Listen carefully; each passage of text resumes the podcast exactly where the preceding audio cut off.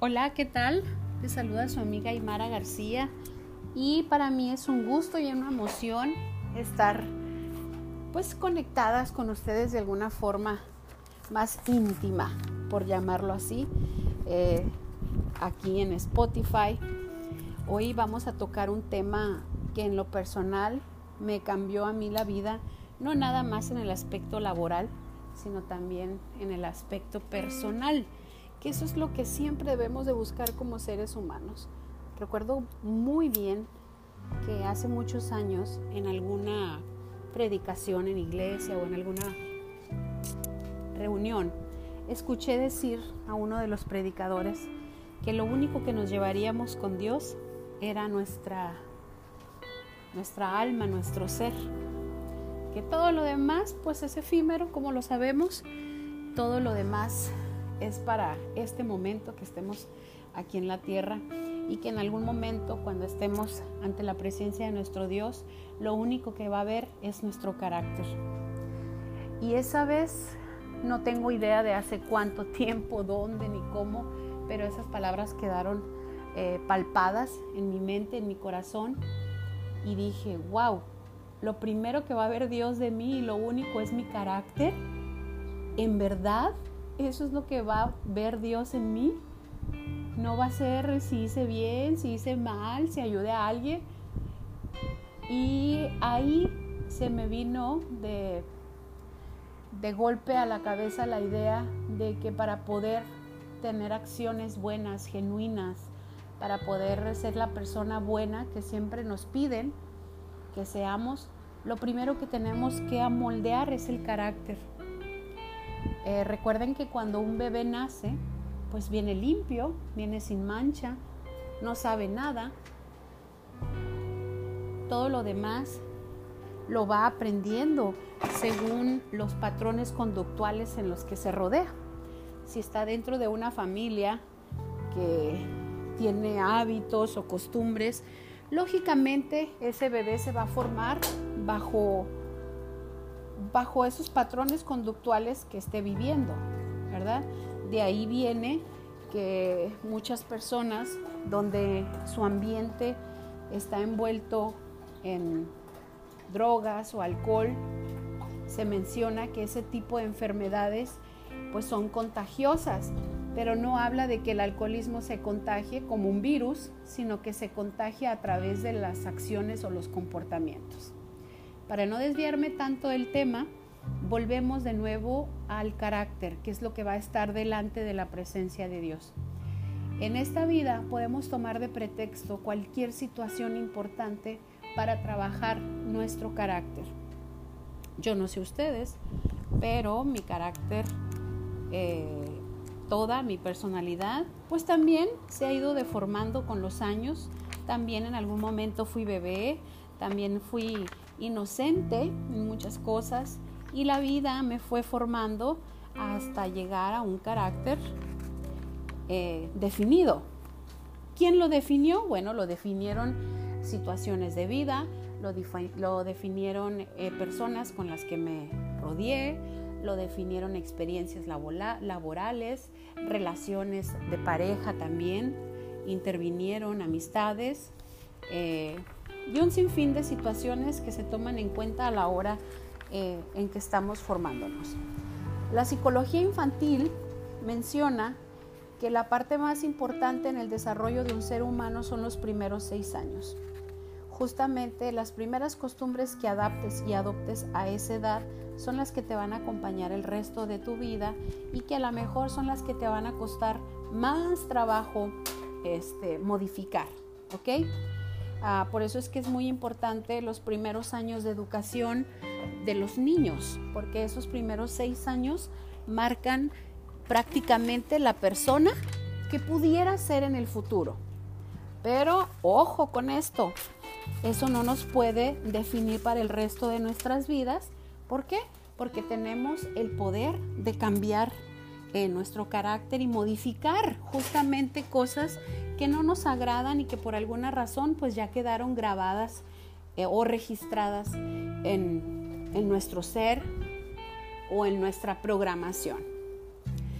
eh, llevando un poquito esto a la situación laboral, que a mí es el tema central, eh, voy a platicar tres tipos de personas que te puedes topar o que tú mismo puedes llegar a ser dentro de una red de mercado. Y está basado en el libro GoPro del señor Eric Ward, que yo les recomiendo muchísimo leer. Es un libro muy sencillo de leer, es un libro muy práctico, pero sobre todo es un libro en el cual vas a aprender muy, muy bien. El primer perfil que habla el señor Eric en su libro GoPro GoPro es el de los impostores.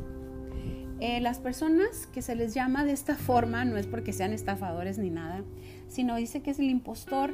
Eh, tratan las redes de mercado como si fueran cuestión de suerte. Ellos trabajan por emoción los primeros días de emprender el negocio y pretenden que con los tres, cuatro primeras personas con las que empiezan a trabajar hagan todo el trabajo que obviamente le corresponde a él hacer.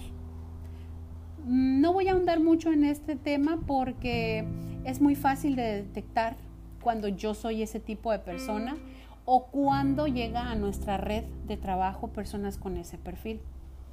Aquí el siguiente es el amateur. El amateur es aquel que se enfoca en cosas diferentes. Eh, una de las cosas en las que se enfocan como amateur también tiene que ver con la suerte, pero le echa un poquito más de ganas. Nada más que el amateur, eh, la única diferencia del amateur y el, el impostor es que lucha un poquito más, se rinde un poco después, ¿verdad?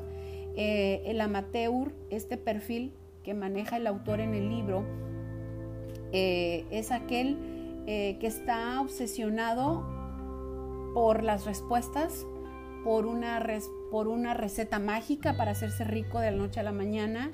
Eh, trabaja, pero quiere que las cosas se den rápido. Si tú le dices, ve y haz esto, él lo va a hacer. Las personas que tienen el perfil de amateur lo hacen el problema aquí es que quieren resultados extremadamente rápidos. Yo en lo personal, por supuesto que pasé por un amateur, por supuesto que me desgasté y por supuesto que no me funcionó, ¿verdad? Este tipo de personas o este perfil, tú mismo puedes definirte en cuál perfil de los tres que voy a mencionar te encuentras. Un amateur, al momento en que no ve resultados, es aquella persona que termina diciendo, mi líder no me ayuda, mi líder no me apoya, la empresa no sirve, es que el lugar donde vivo es muy pequeño, es que ya hay muchas personas trabajando un mismo proyecto, es que a mí no me dieron la oportunidad que le están dando a ella, etc. Y voy a leer un fragmento del libro GroPro que viene en la página 22 y dice lo siguiente. Los atletas profesionales dedican horas y horas para prepararse para una competencia, pero cuando de unirse al mercadeo en red se trata, no dedican ni un día para aprender nuestras habilidades. Los doctores dedican décadas de sus vidas con gastos muy altos para ser mejores médicos, pero cuando de unirse al mercadeo en red se trata, no dedican ni un mes a estudiar y practicar para ser un profesional. Les voy a poner un ejemplo de un amateur. Vamos a suponer que tú vas a hacerte una cirugía. Y este ejemplo lo obtuve del libro que ya les mencioné. Y de pronto sale un médico, a la vista lo ves súper profesional y te dice, mire señora, no conozco absolutamente nada de la ginecología, pero tengo muchas ganas y le tengo mucha pasión a esta profesión. Y yo voy a hacer cirugía. No se preocupe, nunca he operado a nadie, no tengo idea de cómo se utilizan mm, los instrumentos que necesitamos para su cirugía, pero confía en mí porque yo me apasiona esto. ¿En verdad tú te dejarías operar por esa persona? Por supuesto que no. Así funciona el amateur trabaja por emoción, pero no quiere dedicarle tiempo a estudiar, a crecer como persona, a estudiar a las personas que ya lograron metas y decir, bueno, a ver, ¿qué está haciendo esta persona que yo no estoy haciendo? ¿Sí? Así que vamos a hacer como un examen de honestidad y vamos a ver si somos impostores o si somos amateurs. Hay otro nivel, y este es el más interesante, es el nivel profesional. Cuando llevas tu negocio de red de mercado a un nivel más allá. ¿Ok? Eh, el profesional estudia, eh, tiene los productos que su compañía le otorga, eh, es buena publicitando sus productos porque a lo mejor buscó inspiración en alguna persona que ya lo ha hecho y empieza a imitarlo. De esta forma, él también está llevando a una forma profesional su negocio. La segunda característica, estudia el plan de compensación de su compañía para saber cuánto realmente va a ganar las personas que están con él, ¿verdad? No, recuerden que las oportunidades en el multinivel o en los negocios de mercado son igual para todos. Simplemente que hay personas que tienen las habilidades para desarrollarse y hay otras personas que no la tienen, pero también se rehusan a trabajarlas. El tercer elemento, que es el más importante, es que una persona que lleva ese, que está en el área, que, que está en ese perfil de hacer el trabajo profesional, sabe que la única variable en su negocio es el mismo. Sabe que su negocio no depende de su líder, sabe que el negocio eh, es de él, es de esa persona. ¿Sí? Eh, esa persona acepta la responsabilidad que tiene de crecer por mérito propio. ¿Ok? Eh, esa persona tiene bien claro que todas en su empresa tienen el mismo producto, el mismo plan de compensación, pero que él o ella son la variable.